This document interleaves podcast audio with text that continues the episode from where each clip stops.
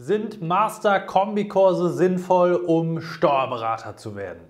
Mit der Frage wollen wir uns heute einmal intensiv auseinandersetzen, denn in den letzten Jahren sind solche Master-Kombikurse richtig in Mode geraten, denn diese vereinen auf der einen Seite einen akademischen Abschluss, den Master oder das Masterstudium und die Steuerberater-Prüfungsvorbereitung. Hört sich auf den ersten Blick sicherlich erstmal gut an, aber was sind die konkreten Vorteile und was sind vielleicht auch Nachteile, die man im Vorwege noch gar nicht so richtig auf dem Schirm hat? Da wollen wir heute mal intensiv drauf schauen. Viel Spaß mit dem heutigen Video.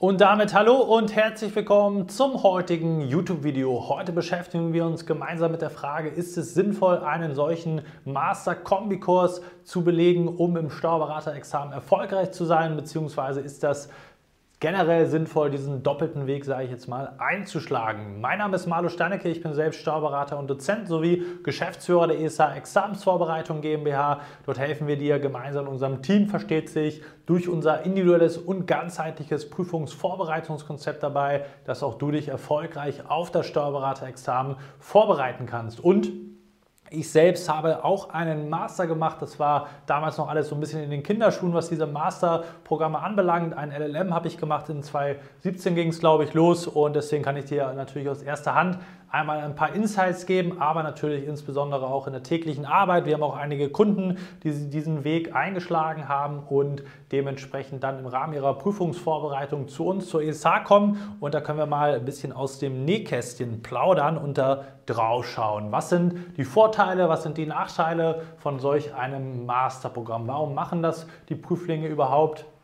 Es kostet schließlich viel Geld, aber da kommen wir gleich nochmal im Speziellen drauf. Was sind die Vorteile, wenn man, ich sag mal, über diesen Bachelorweg geht und sagt, ich bin jung, ich bin dynamisch, ich will möglichst früh diesen Steuerberatertitel erreichen. Das war bei mir damals auch der Fall. Du kannst mit einem abgeschlossenen Masterstudium deine berufspraktische Zeit von drei auf zwei Jahre verkürzen und dementsprechend hast du dann natürlich die Möglichkeit, das Examen früher abzulegen, musst sozusagen nicht mehr Zeit absitzen in anderen Abführungszeichen kann es von drei auf zwei Jahre verkürzen und dementsprechend lohnt es sich für manche schon aus diesem Gesichtspunkt zu sagen, okay, ich gehe diesen extra Weg parallel währenddessen und mache dann sozusagen einen Master. Der zweite Punkt, der natürlich spannend ist, wenn man einen akademischen Weg einschlagen möchte, losgelöst von der Steuerberatung, mehr in diese Wissenschaft reingehen möchte, dann eröffnet ein Master unter gewissen Voraussetzungen. Es kommt natürlich immer auf die Hochschule, auf den Abschluss, dann im Speziellen drauf an. Ähm, natürlich auch den akademischen Weg, wenn man zum Beispiel promovieren möchte, etc. Aber das sind sozusagen die Kernüberlegungen dahinter. Die wenigsten werden dann, die diesen Weg einschlagen, also den Master sozusagen auswählen, dann diesen konkreten Weg auch verfolgen. Deswegen sollte man sich da wirklich bewusst sein, wo möchte ich hin, wo sehe ich mich in ein paar Jahren, was möchte ich machen und macht das dann dementsprechend auch für mich persönlich Sinn. Das ist eher ein allgemeiner Punkt, wo man sagen kann, ich gehe in die Richtung oder will in die Richtung, ich brauche das jetzt dafür. Dann ist das natürlich ein notwendiger Punkt, den man dann auch kombinieren kann. Aber wir wollen jetzt natürlich vor allem auch mal auf die Nachteile zu sprechen kommen, denn das ist vielen einfach nicht bewusst, weil man natürlich die Erfahrung noch nicht gemacht hat. Worauf kommt es in der Steuerberaterprüfungsvorbereitung drauf an? Wo kommt es insgesamt hier drauf an? Was sind die sozusagen Probleme auch in, der, in den Schnittstellen? Wie eben schon gesagt, diese Kosten sind teilweise wirklich horrend.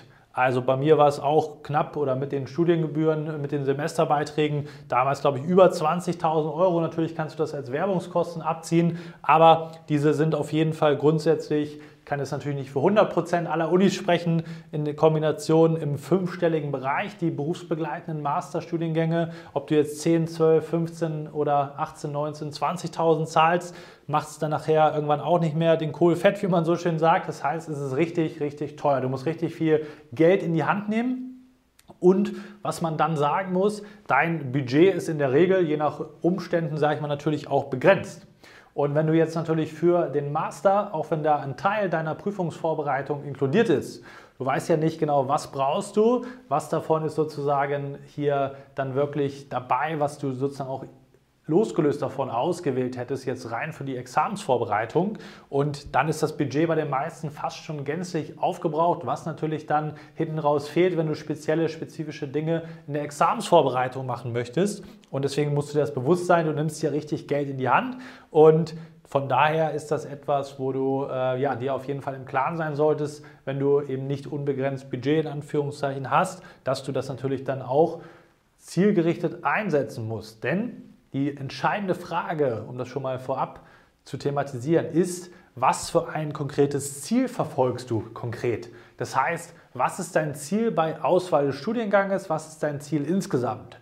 Wenn dein Ziel lautet, ich möchte einfach in Anführungszeichen nur Steuerberaterin, Steuerberater werden, dann ist die Frage, inwieweit dient dir der Master dafür und macht es dann Sinn, so viel Geld in die Hand zu nehmen? Bei den meisten eher weniger, wenn man das unter diesem Aspekt betrachtet, je nachdem, was man eben konkret für Ziele verfolgt. Wenn es isoliert ist, ich möchte Steuerberater werden, dann werden wir gleich rausarbeiten, dass das häufig eben keinen zusätzlichen Nutzen bringt. Neben den Kosten ist natürlich das Zeitinvest eines der absolut ja, wichtigsten Punkte, die wir hier beachten müssen, die auch häufig unterschätzt werden.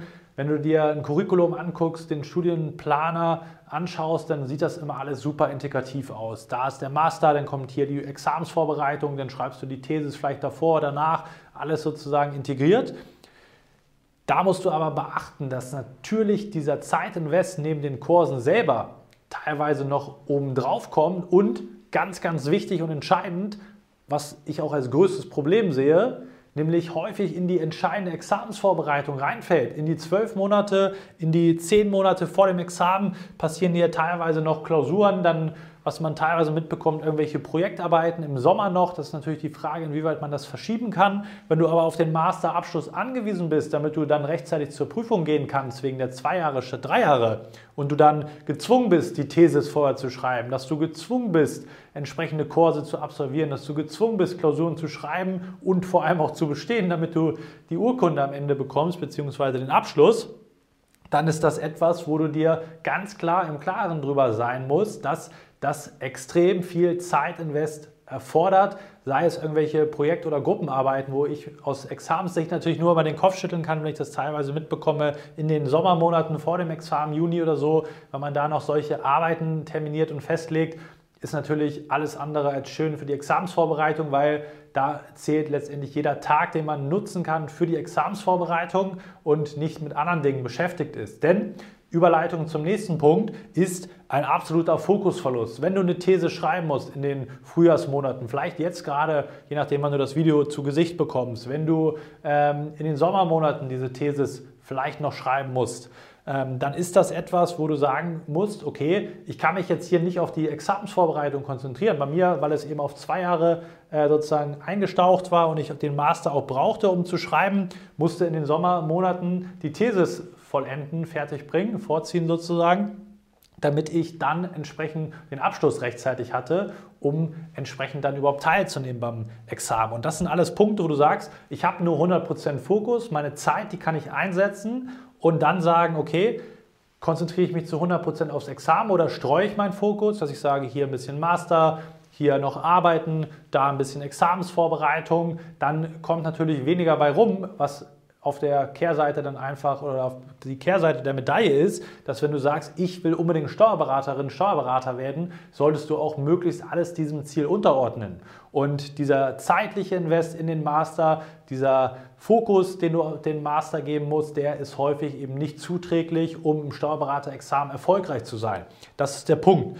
Und jetzt sagen natürlich viele, ja, wenn du was für den Master machst, ist das ja nicht verschenkt für die Examsvorbereitung. Da ist ein häufiger Trugschluss oder liegt da generell vor. Weil es werden auch Themen behandelt, die jetzt nicht inhaltlich sowieso Teil von der Examsvorbereitung sind oder im Examen, im, schriftlichen Examen relevant sind. Das ist die eine Komponente aber vor allem auch der fachliche Anspruch. Und da muss man eben auch die Qualität sich genau anschauen. Das ist natürlich schwer im Vorwege für dich, wenn du das nicht richtig beurteilen kannst.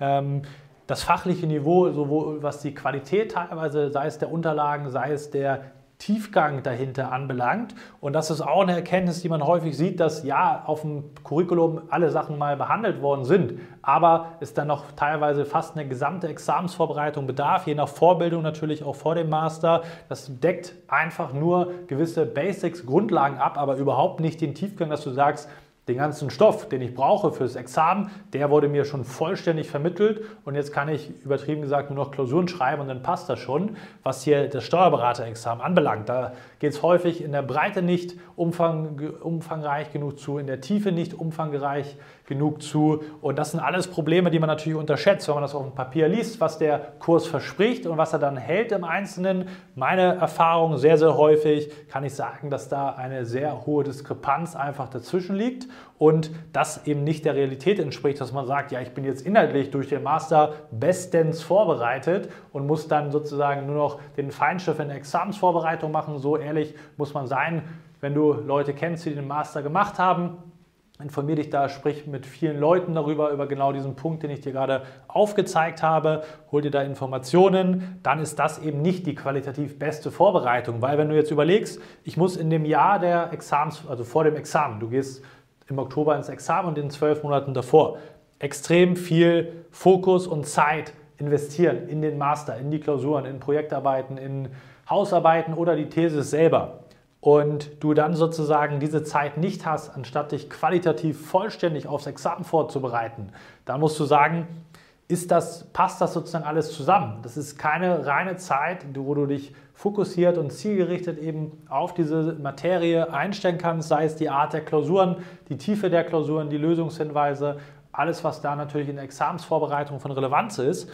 Und dementsprechend ist das auch ein Faktor, wo man sagen kann, wenn du jetzt nicht unbedingt diesen Weg einschlagen willst oder das zwingend brauchst, sind die Seiten oder die Punkte, die sozusagen auf der negativen, auf der Kontraseite sind, deutlich überwiegen oder die überwiegen insgesamt extrem aus meiner Sicht sogar. Das heißt, Kosten, Zeit, Fokus, das Niveau dahinter, das sind alles Punkte, wo man sagt, es wird häufig überschätzt. Jetzt sagen manche, aber du hast ja einen Abschluss. Das ist richtig und ein Masterabschluss kann man sich auch darüber freuen, kann man auch stolz sein. Ist bei mir nicht anders, aber man muss sagen, jetzt in der berufspraktischen Welt, in der Steuerberatung, zählt einzig und allein auf dem Niveau der Steuerberater. Das heißt, ob du einen Master noch hinten dran hast, interessiert keinen, wenn du Steuerberaterin, wenn du Steuerberater geworden bist. So offen und ehrlich muss man einfach sein. Das heißt, der Berater ist das große, große Ziel. Natürlich kannst du sagen, baue mir jetzt sozusagen ein Fangnetz darunter auf und sage dann an der Stelle, hm, okay, ich habe jetzt hier äh, den, die Prüfung nicht gesch geschafft, die Steuerberaterprüfung, habe dafür aber jetzt einen Masterabschluss. Klar, ist besser als nichts zu haben, gar keine Frage, aber dein Ziel sollte sein, wenn das die Examensvorbereitung eher behindert als befördert, dann noch zu sagen, ich will das große Ziel erreichen, anstatt beides so halbgar dann ist es doch sinnvoll, sozusagen sich richtig intensiv vorzubereiten auf Steuerberaterexamen, anstatt hier insbesondere die Examensvorbereitungszeit mit anderen Sachen beschäftigt zu sein. Die Frage, die du dir also stellen musst, ist, welches Ziel verfolge ich? Bin ich hier zwingend darauf angewiesen? Wenn nicht, gibt es in der Regel deutlich, deutlich bessere, effektivere, kostensparendere Methoden, um sich erfolgreich auf das Steuerberaterexamen vorzubereiten. Also was ist der Aufwand, was ist der Nutzen, was sind die Ziele, die du verfolgst und dann kriegst du die entsprechende Antwort darauf, ob das eine gute Entscheidung ist oder nicht. Für die allermeisten Prüflinge eher nicht. Wenn du den oberen Weg oben rechts einschlagen möchtest, dann ist es vielleicht etwas anderes, aber für die allermeisten würde ich sagen, sind wir eher in diesem Bereich. Und wenn du jetzt sagst, ich will in der Steuerberater-Examensvorbereitung richtig angreifen, ich will diese Prüfung erfolgreich meistern, dann kann ich dich wie immer nur herzlich dazu einladen, dich mal auf ein kostenloses Beratungsgespräch bei uns bei der ESH zu melden. Dann können wir dir exakt aufzeigen, wie wir das bei uns machen, welche ja, Konzepte wir entwickelt haben, was ganzheitliche Prüfungsvorbereitung eigentlich bedeutet bei uns, wie das umgesetzt wird, wie wir das für dich implementieren können. Und da bist du wie immer herzlich eingeladen. Ansonsten reflektier das sorgfältig für dich und reflektier das und sprich auch mit Leuten, die das vielleicht mal gemacht haben, insbesondere eben über diesen fachlichen Teil, über den zeitlichen Invest, der dahinter steckt und den Fokus und dann komm zu deiner richtigen Entscheidung. Bei Rückfragen wie immer gerne Bescheid geben oder was in die Kommentare schreiben. Wir sehen uns hoffentlich auch im kommenden Video wieder. Bis dahin, dein Malo.